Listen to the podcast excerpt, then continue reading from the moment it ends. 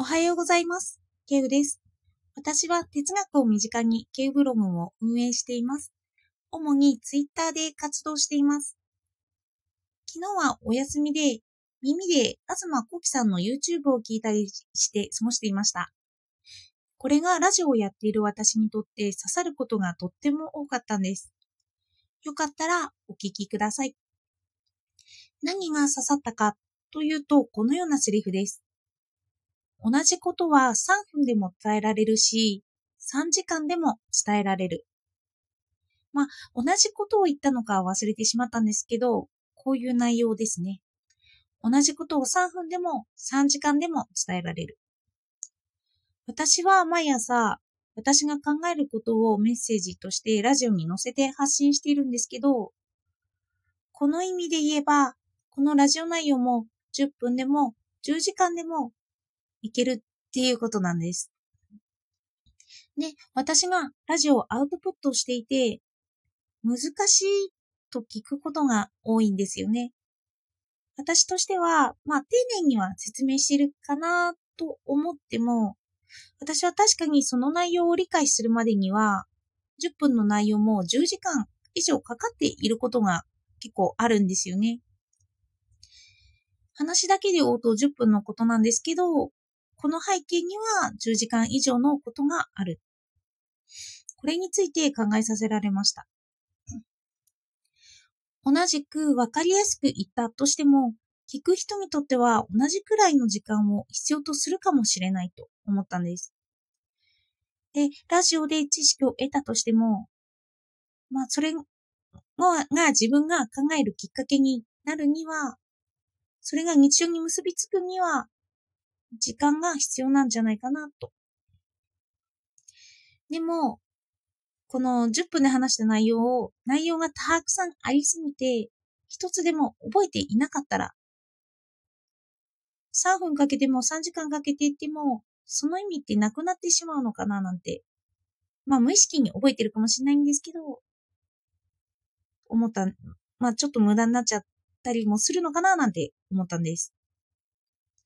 そしてその3分でも3時間でもが、なんで私に刺さったのかといえば、私は10分で知識を詰め込んで、10時間で理解してもらうようなものを話しているわけですよね。となるとみんなが難しいというのは、私にとって分かっていたことなんじゃないかなって思ったんです。みんな難しいけど10分で聞いて、それをずっと持ち歩いてねと。そんなメッセージを密かに送っていたのかななんて思ってしまったんです。ちょっと大変ですよね、きっと。はい。そして他にもこのことに関して気づかれたことがありました。3分でも3時間でも持ち歩いた状態になった私が他の方のラジオを聞いた、聞いていたんですけど、その持ち歩くことによって他のことが発見できたんですよね。そしてない、その発見した内容なんですけど、一つのエピソードに対して掘り下げがすごいということを発見したんですよ。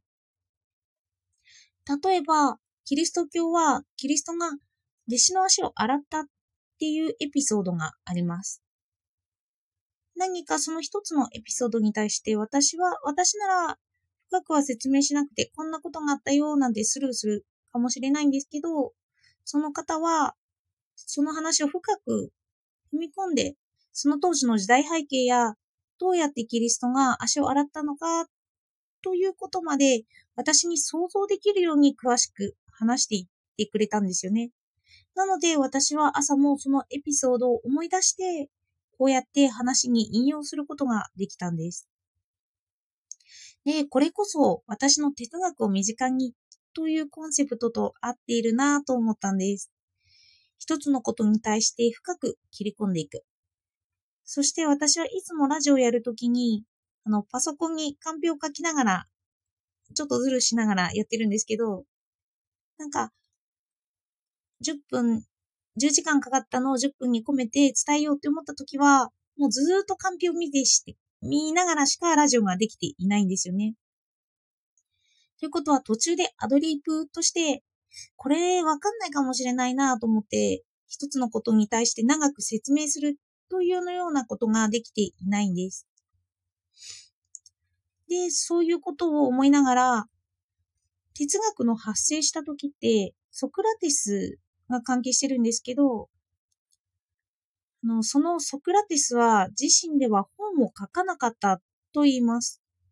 それは言葉が固定化してしまうからだって。私は哲学を身近にするっていうことがやりたいのに、ラジオではその行為ができていなかったんじゃないかなと気がつきました。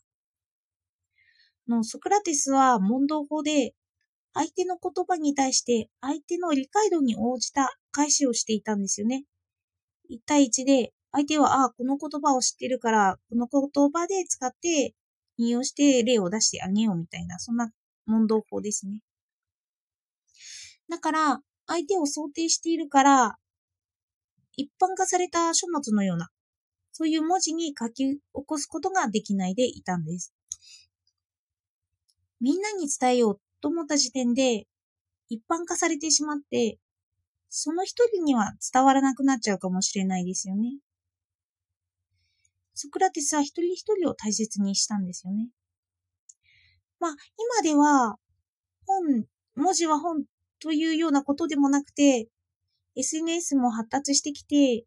文字にするとしても、その人一人一人に当てた文章が書けるので、昔で言う本に対して SNS は当てはまるかというと、そう当てはまらないんですけど、まあ、新しい形の文字で伝えるというメディアですね。で、私は哲学を身近に感じてもらうためには、もっと踏み込みながら内容を伝えたいなと思いました。そしてそれが現実の会話につながるような話にできたら、とても素敵なことだなと思ったんです。それで私がラジオを始めたきっかけに、人ときちんと話せるようになりたいっていうのがあるんですけど、最近は内容ばかりにとらわれていて、自分のその内容は、その目標は失っていたかもしれないなと気がつきました。なので、今日は同じことを3分でも3時間でも伝えられるというこの一つのメッセージに絞って解説してみています。まあ、聞く人にとってはどのような形態がいいのか、また人によっては違うので考える必要があるとは思っています。それで、この3分でも3時間でもって、